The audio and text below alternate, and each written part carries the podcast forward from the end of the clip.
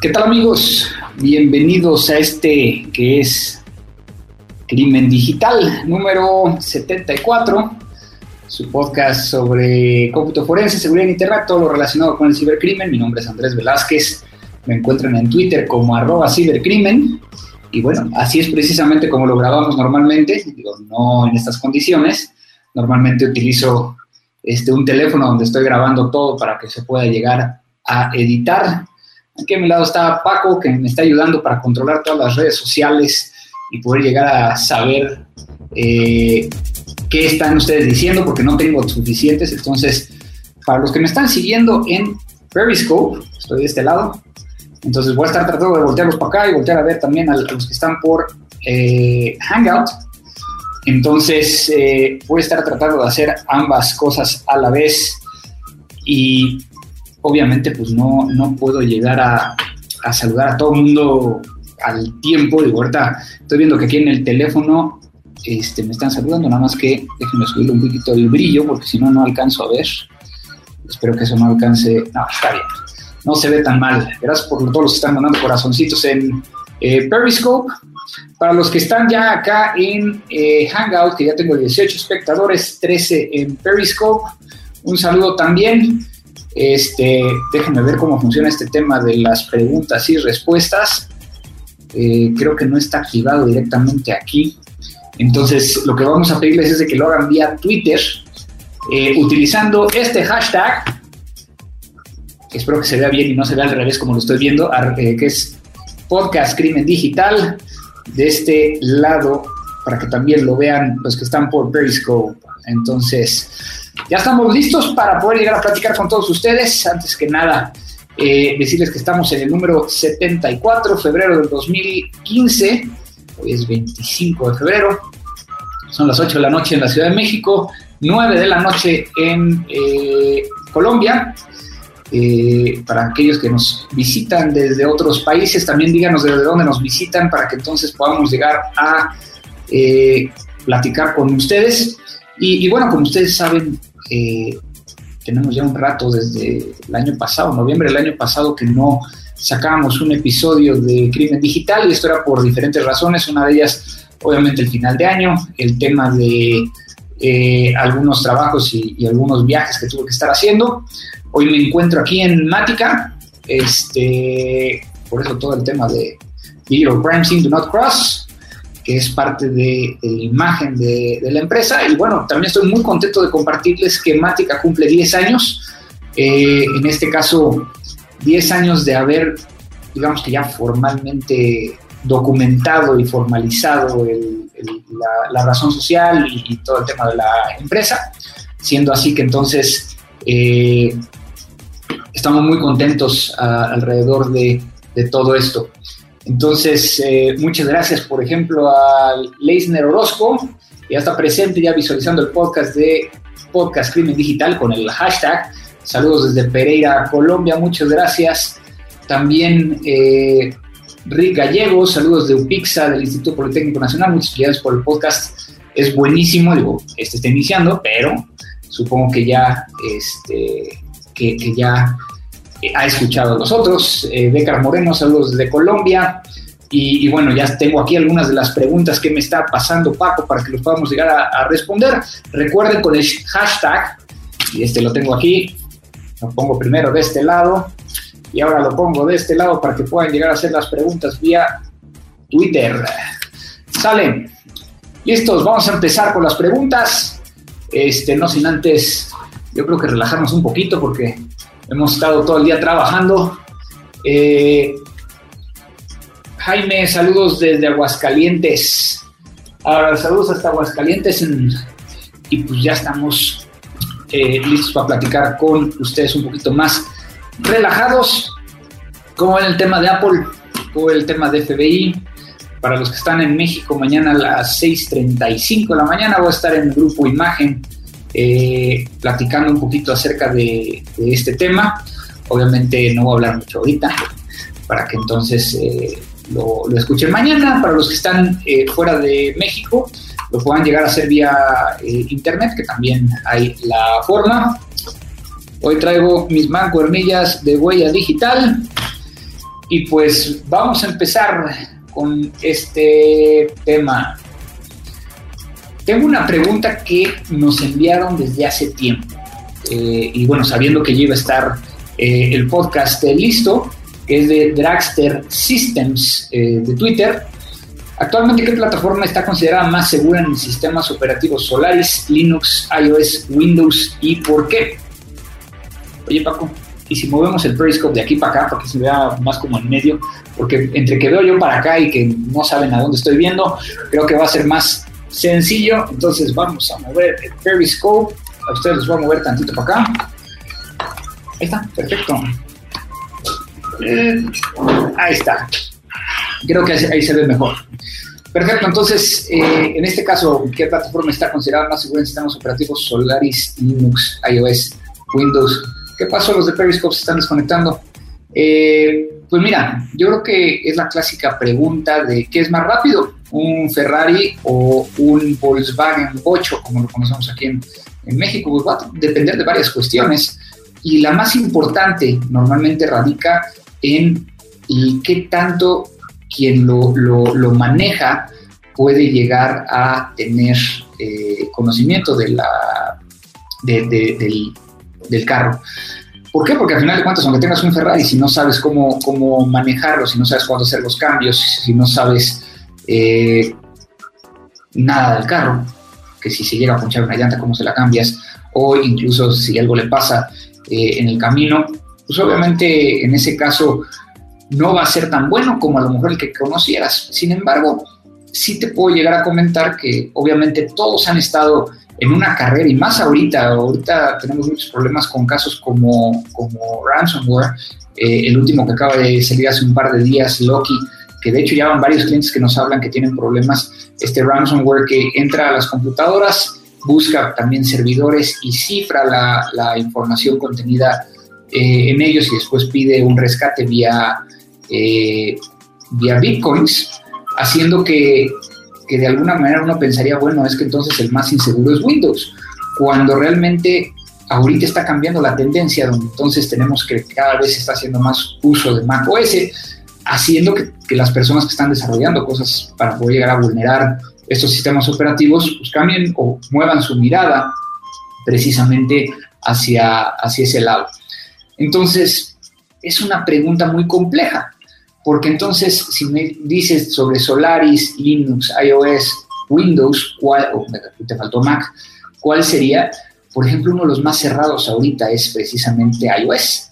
¿Por qué? Por el tema de cómo está el sistema operativo, cómo están las aplicaciones desarrolladas, el hecho de que todas las aplicaciones son eh, eh, revisadas por parte del equipo de Apple antes de poder llegar a subirlas a, la, App Store, pero entonces hay que ver cuáles son los riesgos. Y los riesgos siguen siendo conexiones a redes Wi-Fi, lo acabamos de ver en, Barcelona, en el M, corríjame si estoy mal, MWC o sí es MWC según yo, eh, donde alguien eh, por parte de una empresa, que no voy a dar detalles, estuvo recolectando información eh, personal de aquellos que se conectaban a, redes que pusieron ahí y hicieron un estudio para poder llegar a mostrar que, pues, a pesar de que tengas a lo mejor un dispositivo que es muy seguro, que tiene muchas herramientas, sigue siendo el factor de que no te conectes vía una VPN,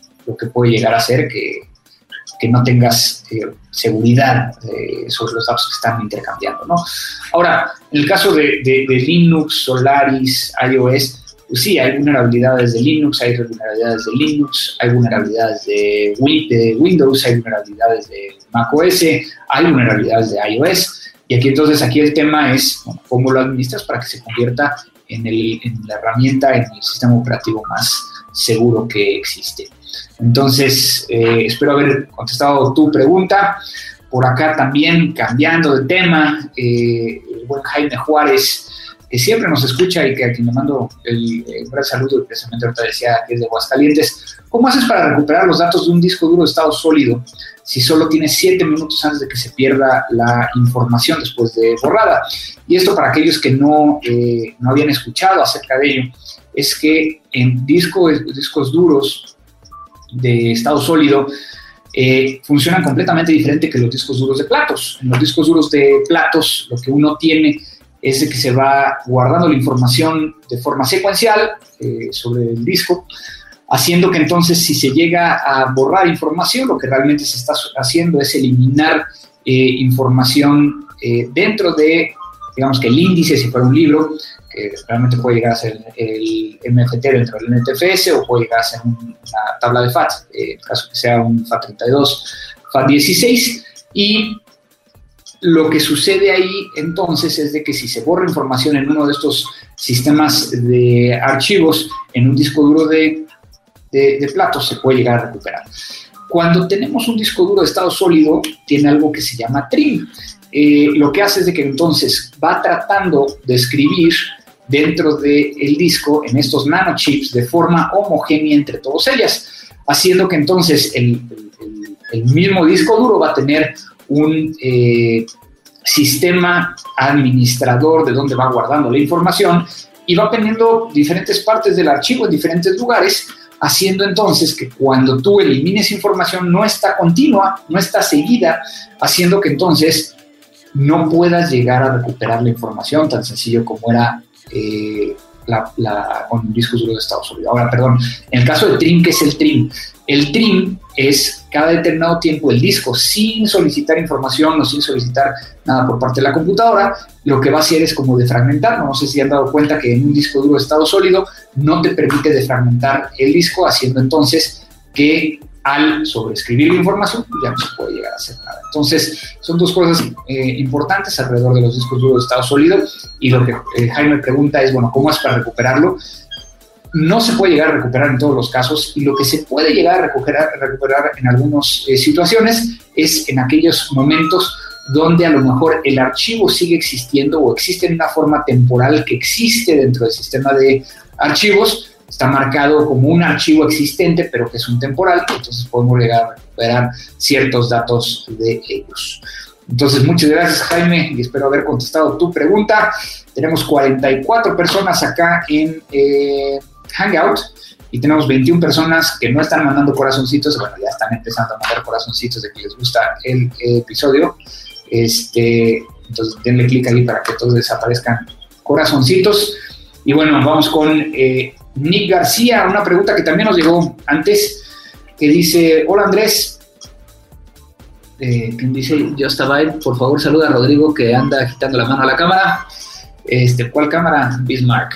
Entonces, eh, regreso para acá, Nick García. Hola Andrés, ¿hay formas de realizar prácticas de ataques y vulnerabilidades de manera legal? ¿Algún curso o páginas que lo permitan? Sí, eh, el hecho de, de, estas prácticas de ataques normalmente eh, por lo que estoy entendiendo, es cuando, cuando una empresa desea contratar a alguien que le pueda llegar a hacer un intento de intrusión con un contrato, con un confidencialidad, todo eso se conoce como hacking ético.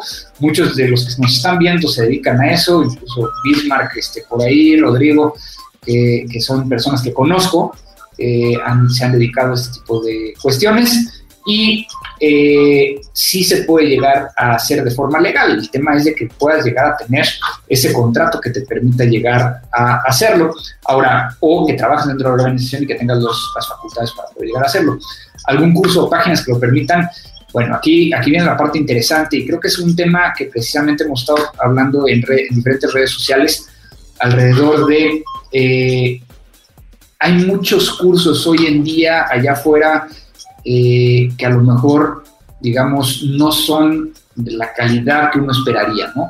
Y muchos de ellos te dicen, bueno, por, no sé, 100 dólares, este, 1.500 pesos, este, a lo mejor un millón de pesos, no, bueno, un millón de pesos es demasiado, en caso de Colombia, eh, puedes llegar a aprender a hackear en un día.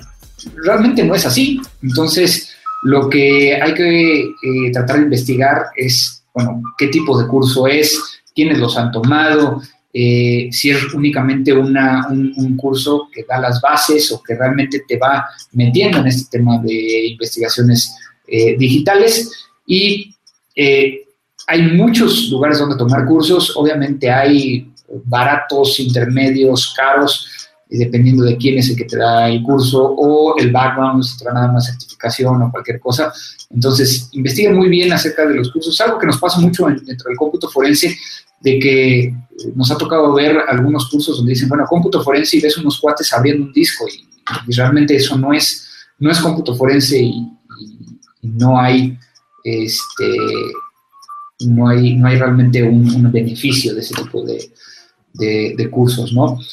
Eh, por acá, están precisamente aquí en, en, eh, Periscope preguntando que, si es, eh, qué opino de la parte de las certificaciones y bueno, ahorita que estamos hablando de este tipo de, cuestiones. Como ustedes saben, yo tengo algunas certificaciones, CISP, GCFA, IEM, eh, certificaciones que he hecho a, lo largo de la carrera eh, de, que me he dedicado a este tema de cómputo forense. Inicialmente, y, como muchos de ustedes saben, empecé en temas de seguridad y poco, al poco tiempo empecé a, dedicarme cada vez más al cómputo forense y es mucho lo que hago ahora. Eh, siendo así que mi percepción de, este tema de, las certificaciones es, son buenas ¿por porque te dan un un aval de que hay un mínimo conocimiento eh, alrededor de cierto, cierta materia, cierto, eh, eh, digamos que, skills que uno puede llegar a tener. Que estos skills, bueno, al final de cuentas estamos hablando de una certificación como el CISP, Certified Information System Security Professional, pues que te da una base a nivel internacional y entonces si te sientas con otro CISP le puedes llegar a decir, bueno, es que creo, y me voy a sacar algo de la manga, que la implementación del Vela Padula este, para un tema de intercambio de información está mal implementado. Por lo menos todo el mundo debe saber que es un Vela Padula, ¿no? Entonces, eh, digo, tuvo muy sangrón ese, ese comentario, pero, pero de alguna manera es así, ¿no? O sea, en el caso del CIF se ven varios módulos y se ven diferentes cosas que nos permiten llegar a entender claramente qué es... Eh, que son ciertos términos. Ahora, eh, que con una certificación te vuelves un especialista, ¿no? O sea, lo que sí es que te da ciertos conocimientos, pero hay que, hay que ver también la experiencia, ¿no? Y en alguna ocasión platicaba yo con alguien de, una persona que tiene mucha experiencia contra una persona que tiene un certificado. No es lo mismo, no, no va a ser lo mismo, hay que buscar la, mezcla de los dos, a lo mejor alguien que tenga mucha experiencia y entonces no tiene un certificado, pero entonces cómo lo, revisa su, su conocimiento y que efectivamente ha, conocido y aprendido a partir de, ello. ¿no? Entonces, creo que esa sería mi contestación. Espero haber contestado. Ya no veo comentarios en Periscope, ya no están mandando nada, ya no están mandando ni corazoncitos, ya no están mandando nada. En el caso de, acá de Hangout, ¿por qué siempre se me olvida Hangout? En el caso de Hangout, eh, tenemos todavía bastante gente, está subiendo también acá en Periscope. Carlos Sanabria, saludos de Venezuela. Por favor, sugiere alguna formación de precio accesible para comenzar en forense. Híjole. Les voy a explicar, y yo creo que esta es una de las preguntas que no sé si vaya a haber más por aquí. Siempre me piden cursos, queremos cursos en línea. Y nuestro problema eh, radica en dos cuestiones. Punto número uno, creemos que los cursos presenciales tienen mucho mayor valor que, que un curso en línea en línea se pierde mucho la posibilidad de llegar a levantar la mano y decir algo eh, y, ver las caras. O sea, muchas veces como instructor lo que me gusta hacer es, contestar y ver la cara si me entendieron, si no me entendieron. Digo, me pasa mucho como, como aquí, no sé si están entendiendo o no, y entonces pues tengo que voltear acá con Paco como para, ya dijeron que sí o dijeron que no, qué onda. Y entonces, eh, por eso yo prefiero eh, presenciales. Ahora, los cursos que ahorita tenemos en Mática son cursos certificados, es decir, que son los mismos que ustedes pudieran llegar a tomar en Estados Unidos por parte de los fabricantes, en español, eh, en muchos de, esos casos dados por, por mí, otros dados por, gente dentro de Mática. Eh, están mandando saludos desde Periscope, saludos. Eh, y entonces, pues es una forma de, de, acercarlos. Ahora, hay muchos otros cursos y el problema es ese, ¿no? Cuál curso es accesible versus eh, o en línea versus y luego entonces nos empiezan a pedir quiero un curso y quiero un cursito en línea y que me cueste este pues nada no este simplemente el verlo y, entonces nos convertimos ya en gente que vemos un video en, YouTube y decimos que ya lo podemos llegar a hacer no y entonces esa es la parte que a lo mejor no es lo, es lo que más me guste, pero estamos buscando. No les puedo decir que no, estamos buscando formas, estamos tratando de ver cómo podemos llegar a hacerlos. A lo mejor vamos a crear, y es la parte que he tenido juntas últimamente, cursos que sean eh, en línea, pero que sean básicos, o sea, desde una perspectiva de herramientas eh, básicas o teóricos para poder llegar a eh, verlo. ¿no? De todas maneras, sigan mandando sus preguntas. Eh, aquí está Podcast Crimen Digital, Podcast Crimen Digital, para que entonces podamos llegar a contestar sus preguntas. Pero, por ejemplo, les traigo, antes de seguir con las preguntas, precisamente alrededor de juguetes y cosas que se puede llegar a, hacer. Pues una forma de poder llegar a aprender, pues es efectivamente viendo videos, pero por ejemplo, el tener un dispositivo como este, este es un duplicador forense eh, de la marca Tableau, está para este lado y para este lado, díganme si no se ve de algún lado. Entonces, este es un T2U, es una herramienta eh, que me permite llegar a duplicar discos y esta es una de las primeras cosas que un examinador forense empieza a, revisar. Digo, hay otras, ¿no? Eh, es decir, protectores contra escritura que nos permiten llegar a no tocar la evidencia, los discos duros, y eso es principalmente para discos duros y, tanto de platos como de estado sólido. Y este es un duplicador, como su nombre lo indica, va a permitirnos generar esta imagen forense. Este, esta imagen forense, ah, es que no, no estamos viendo en Periscope, perdón un poquito. Eh, nos va a permitir llegar a hacer una imagen forense de discos. Y lo que sucede es de que de este lado, de su lado, o sea, del lado izquierdo viendo el dispositivo, es decir, de este lado, van a estar protegidos contra escritura todos los discos que nosotros conectemos. Nosotros podemos llegar a conectar discos duros, en este caso de IDE y de SATA, o sea, que está de este lado. Entonces, Existen unos cables especiales para estos dispositivos, en este caso son eh, cables de eh, cables SATA, no es, es este, que nos permite llegar a conectar corriente, el SATA, conectamos el disco y entonces de este lado va a ir nuestro disco que es el origen y del lado contrario va a estar el disco que eh, está en blanco que podemos llegar a sobreescribirlo, podemos llegar a hacer varias cosas. De hecho, bueno, lo, traigo yo aquí, a ver, ¿dónde, ¿dónde, se puede llegar a alcanzar a ver? Ahí está. Está encendiendo, quiero, híjole, se ve medio complicado, porque no se alcanza a ver, pero bueno.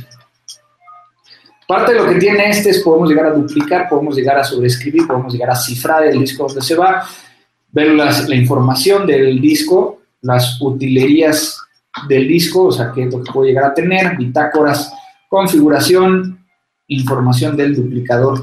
Y entonces, vía esta, este, esta parte, eh, nosotros conectamos el disco duro origen o evidencia, va a generar una imagen eh, forense que puede llegar a ser de disco a disco, que se conoce normalmente como una copia forense, también puede llegar a ser una imagen forense, que es de un disco a un grupo de archivos. Aquí se configura qué tipo de imagen puede llegar a ser, un S01 que es de Encase, un DD, eh, puede llegar a tener la nueva versión de imagen forense EX01, que es la versión de Encase pero con cifrado, que en el caso de Encase puede llegar a comprimir la imagen forense, de tal forma que entonces si tenemos un disco duro de 500, pues va a ser mucho menor el grupo de archivos que se vayan generando del otro lado. Si se hace de disco a disco, va a ser de 500 a 500.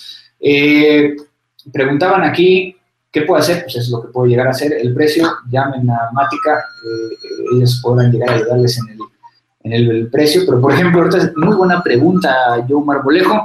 ¿En cuánto tiempo puedes hacer una imagen de un disco duro de 500? Va a depender. Si es un disco duro de estado sólido, puede llegar a, subir hasta 20 gigabytes por minuto si es, bueno, un poquito menos de 20 gigabytes eh, por minuto, si es un disco duro de platos sobre 13 gigabytes por minuto, va a depender también que no encuentre discos, digo, no encuentre clústeres dañados, que hoy en día cada vez es menos que se encuentran clústeres dañados, pero si llega a hacerlo se puede llegar a tardar un poquito más. Eh, y ¿qué otra, ¿qué otra cosa hace? Bueno, como les dije, puede llegar a sobreescribir discos, haciendo que entonces sea una buena opción y que bueno, este en particular es el T2U, para aquellos que conocían el TE2 normal, la diferencia entre TE2U es precisamente que trae puertos USB 3 para poder llegar a generar imágenes forenses, ya sea de discos duros, que sean vía USB 3, obviamente aquí tiene mucho mayor velocidad, o incluso podemos llegar a generar una imagen forense de un disco duro eh, IDE o SATA y mandarlo a USB.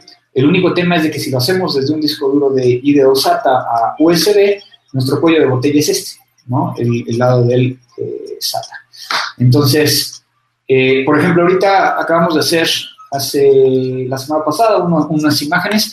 Bueno, para algunos de ustedes vieron por ahí que nos tocó hacer veintitantos imágenes en un solo día, pero bueno, la semana pasada hicimos uno de 500 eh, gigas y nos tardamos alrededor de tres horas en poder llegar a generar la imagen forense. Entonces, quería mostrarles también ese tipo de cosas, digo, también para los que estuvieron preguntando, y traemos la idea de aquí en Mática de grabar unos pequeños videos para que vean cómo funcionan este tipo de tecnologías. digo, para aquellos que quieren llegar a crear un laboratorio, que sepan que existe, para aquellos que son entusiastas alrededor del cómputo forense, que sepan cómo se pueden llegar a utilizar. Saludos a Ricardo Rodríguez, saludos a Geeksec en Facebook. Este, ya me está jalando mi, mi cosa, está Paquito, entonces, este, ahorita me dices qué hacemos. Eh, Preguntan, MRSAT 666, ¿qué tan preocupante puede ser el tema de hackeo a vehículos? Es un tema complicado, es un tema que a los, los hackers, me refiero, los atacantes de los carros, encontrar cómo poder llegar a saber que un dispositivo, gracias al, al, número de teléfono, porque es así como se comunica vía, por ejemplo, el, caso más común, y de hecho, bueno, vean por ahí eh, una conferencia de Dragon Yard, eh, de Jaime, eh, que habla cómo él pudo llegar a hackear eh, un carro en, Colombia. Precisamente le manda mensajes SMS con ciertos caracteres, con ciertas instrucciones para poder llegar a ejecutar algunas cosas que puede llegar a hacer el carro. Ahora, ¿qué, qué, cómo se puede llegar a evitar? Yo creo que aquí el tema más allá de, de que se hackean, ¿no? Es cómo podemos llegar a evitarlo. Y sí hay forma de poder llegar a evitarlo, principalmente para aquellos que traen en carros que tienen este tipo de tecnología, lo primordial es tratar de no darse de alta en los servicios en la nube donde está registrado el teléfono del carro, el eh, dueño del carro, este, y información que permitiera llegar a, encontrar físicamente dónde está el carro, ¿no? Eh, que eso fue una de las cosas que, aprendí, que, que comentó Jaime en su momento cuando estuve platicando de este tema. Ahora, se puede llegar a implementar algún tipo de contramedida, es decir, que los fabricantes empiecen a utilizar algún tipo de algoritmo que eh, permita llegar a cifrar o permita llegar a autenticar que efectivamente quien está mandando ese comando es el usuario eh, y es quien puede llegar a estar o, eh, porque también puede llegar a ser el mismo fabricante que pudiera llegar a requerir algún algún tema, ¿no? Entonces, ese es un, tema importante. Saludos desde Neuquén, Argentina, perito forense, ¿cómo están? Este, parece que voy a Argentina, ¿eh? Entonces estén pendientes. No puedo darles muchos detalles todavía de las fechas ni dónde voy, porque no hemos cerrado nada, pero estoy muy emocionado porque después de varios años, y para aquellos que no sabían, tuvimos oficinas, tuvimos Mática Argentina un tiempo. El tema es de que con ciertos temas políticos y, cuestiones de, no poder llegar a sacar los dólares tan fácil, tuvimos que cerrar dicha oficina, eh, pero eh, recibí una invitación y estoy gratamente eh, contento gratamente contento. ¿Qué es eso? Estoy realmente agradecido que me estén invitando también para ir a este, Argentina.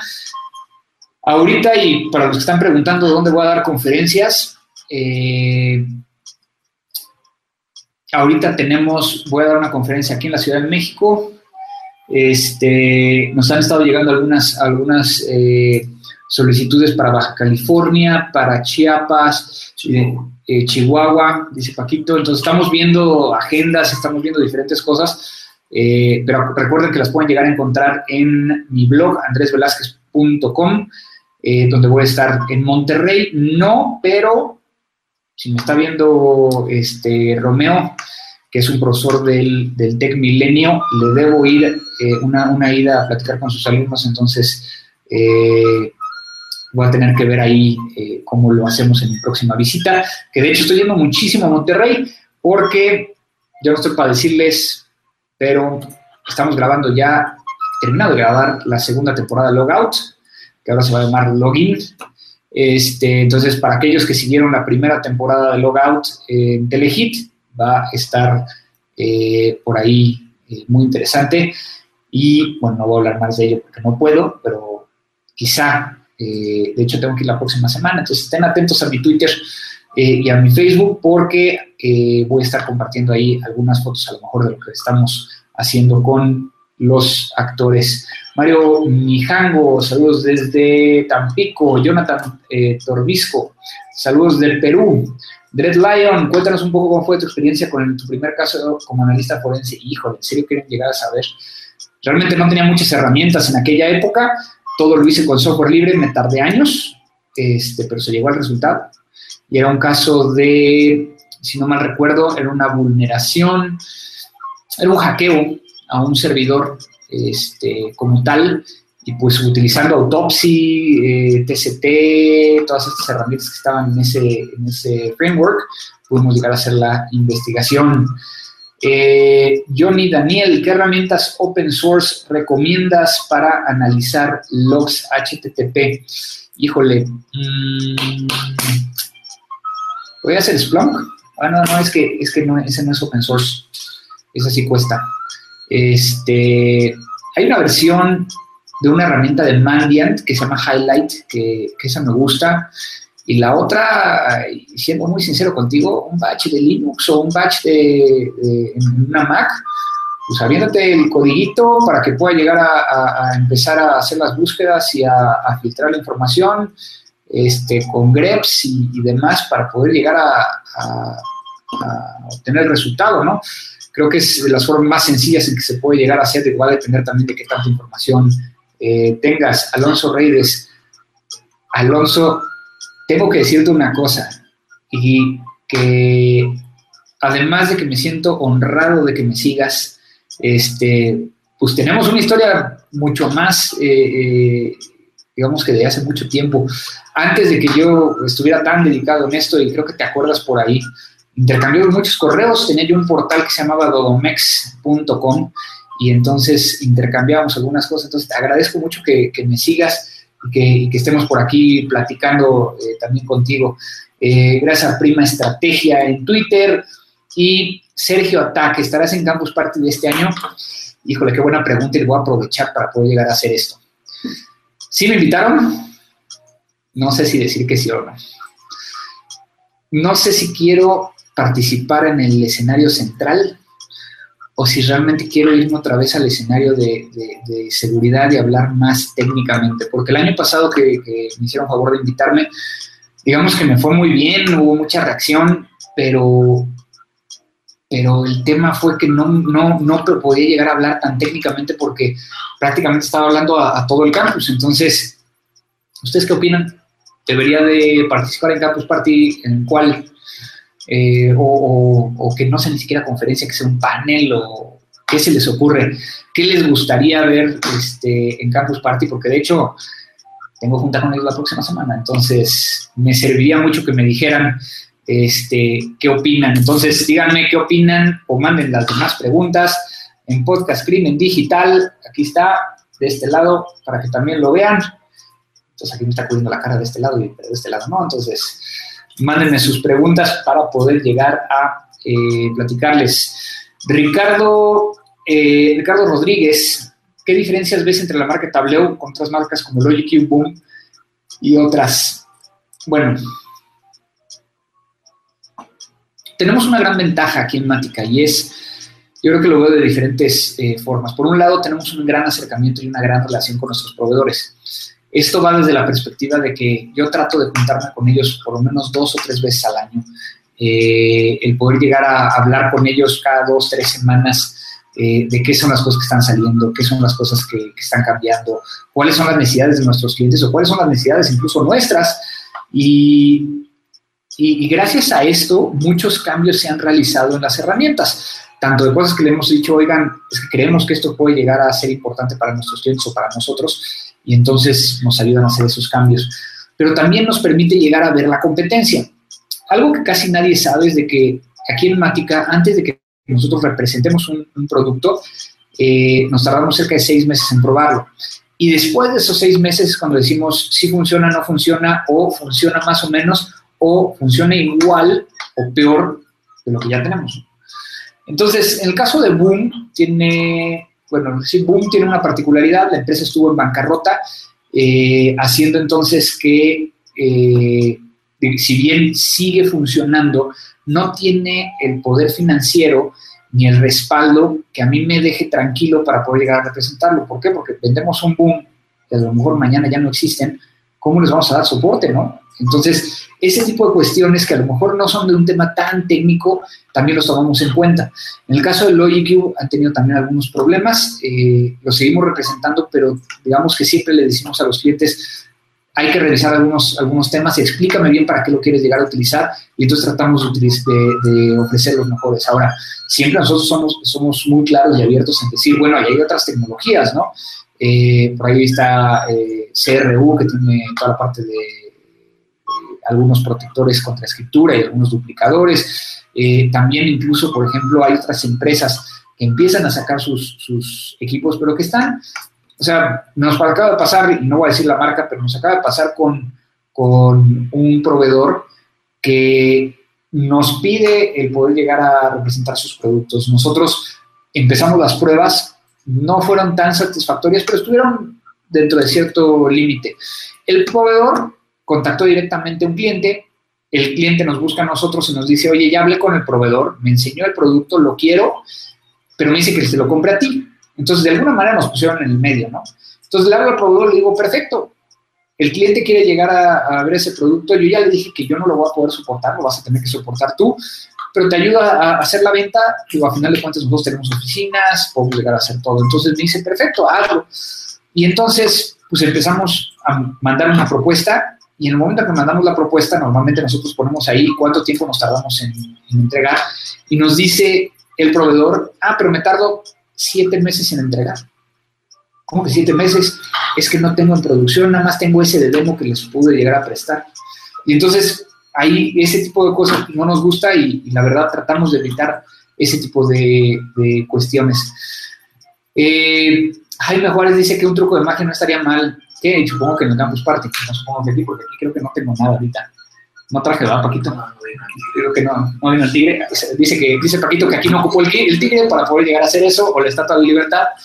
Este, pero lo que sí les puedo llegar a decir es que estoy trabajando con eh, algunos amigos magos en nuevas, nuevos eh, efectos. Principalmente, como ustedes saben, yo busco explicar algunas cosas, entonces me siento con ellos diciéndoles cómo podemos explicar esto y ellos me ayudan a, a desarrollar algo. Estamos unos 10 minutos de que termine este podcast. Eh, Giovanni González, saludos. Eh, Oscar Carmona, en Mática poseen eh, bibliografía sobre el cómputo forense. ¿Es posible ir a estudiar a Mática? Lamentablemente no.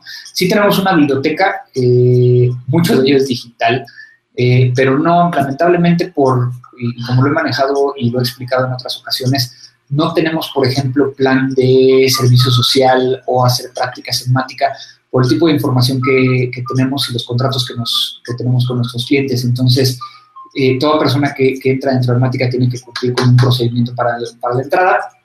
Entonces, no es tan fácil así como de llegar y decir, bueno, quiero venir a estudiar o hacer esas cosas, no. Por eso lo que, lo que hemos hecho es de que en mi página, en andresvelázquez.com, tenemos un, área que se llama biblioteca, eh, donde vienen los libros que, que, nosotros hemos, hemos tenido aquí o tenemos aquí este, de hecho, pocos libros ya tengo aquí. A ver, pásame ese libro y esos dos libros, Paquito, que tengo aquí. Y este, sé que siempre hablo de esto, pero muy pocos saben de que tengo esto. Muchos sabrán que es el tema que no saben muchos de los que están, a menos de que sean mis alumnos, es de que sí, a pesar de que está amarillento, viejito y demás, que este es de las primeras ediciones, es de que el buen Flip Sol me lo firmó. Entonces, este lo tengo aquí siempre junto a mí. Entonces, eh, para que la gente eh, lo pueda llegar a presumir más bien y para que pueda llegar a leer partes que, me gustan y recordar cuando, cuando este libro me cambió la vida, ¿no? Pero también eh, tuve la fortuna de, cruzarme otra vez, digo, ya van varias veces que me cruzo con Mark Goodman. Eh, es un profesor en Estados Unidos, un, un futurista, pero habla específicamente de crímenes del futuro. Entonces, este, este libro mm, ya está en español. De hecho, le ayudé a, traducir el, título. Ya lo pueden llegar a encontrar en español. En inglés se llama Future, eh, Future Crimes de Mark Goodman. Y este, que también es un buen amigo. Y pues ahí la llevo. Ahí voy leyendo. Este es el que, el que tengo aquí a la mano para poder llegar a, leer. Pero bueno, ya tenemos en, otra parte de Mática este, que de hecho es la sala de juntas, tenemos ahí un chorro de, libros donde los podemos llegar a, consultar. Este, Redleaf, saludos desde Guatemala. Y Jonathan eh, otra vez nos pregunta por acá, ¿qué se necesita para ser un perito forense? Pues mira, va a depender de tu país, va a depender de la legislación, va a depender de a qué le llamas perito forense. Eh, entonces, eh, te recomiendo que revises mucho la parte eh, legal, quién puede ser un perito y en qué circunstancias puede llegar a, prestar tus servicios como perito. De otra forma, pues eres un examinador forense digital si es que te empiezas a meter en estas, en estas cosas. creo que ya estamos muy cercanos a, terminar. Paquito, yo creo que le vamos a dar aquí cuello a la transmisión. Muchas gracias a todos los que estuvieran conectados. Más de 30 personas en eh, Periscope, más de 40 personas acá en, en eh, Hangout. Y bueno, sé que muchos de Periscope van a estar viendo esto después de que, que lo publiquemos. También este podcast va a estar eh, en línea y también en iTunes para que lo puedan llegar a descargar, obviamente sin audio, o sin video, perdón. YouTube, dice Paquito que también lo va a poner en YouTube. Entonces, muchas gracias a todos los que nos siguen. a todos los que de alguna u otra manera nos escriben y que piden que estemos acá. Lamento la, demora, esperemos que ya no pase tanto tiempo. Ya tengo por ahí algunos, eh, algunas ideas de nuevos eh, personas a quien podemos llegar a platicar. Y pues nada más, ahora no hay recomendación, ahora estuvimos viendo muchas de las cosas. Para los que nos están escuchando, yo creo que les conviene verlo. ¿Por qué? Porque muestro los libros, porque muestro el tableo y demás. Muchas gracias a todos los que nos siguieron. Y no me queda más que decir, como siempre despedimos este podcast. Esto fue Crimen Digital. Síguenos en Twitter en arroba crimen digital, o búscanos en facebook.com diagonal crimen digital. La tecnología avanza más y más cada día. Pero ahora ya estás preparado. La mejor información sobre cómputo forense y seguridad informática solo aquí en www.crimendigital.com. Te esperamos en nuestra siguiente emisión. Siguiente emisión.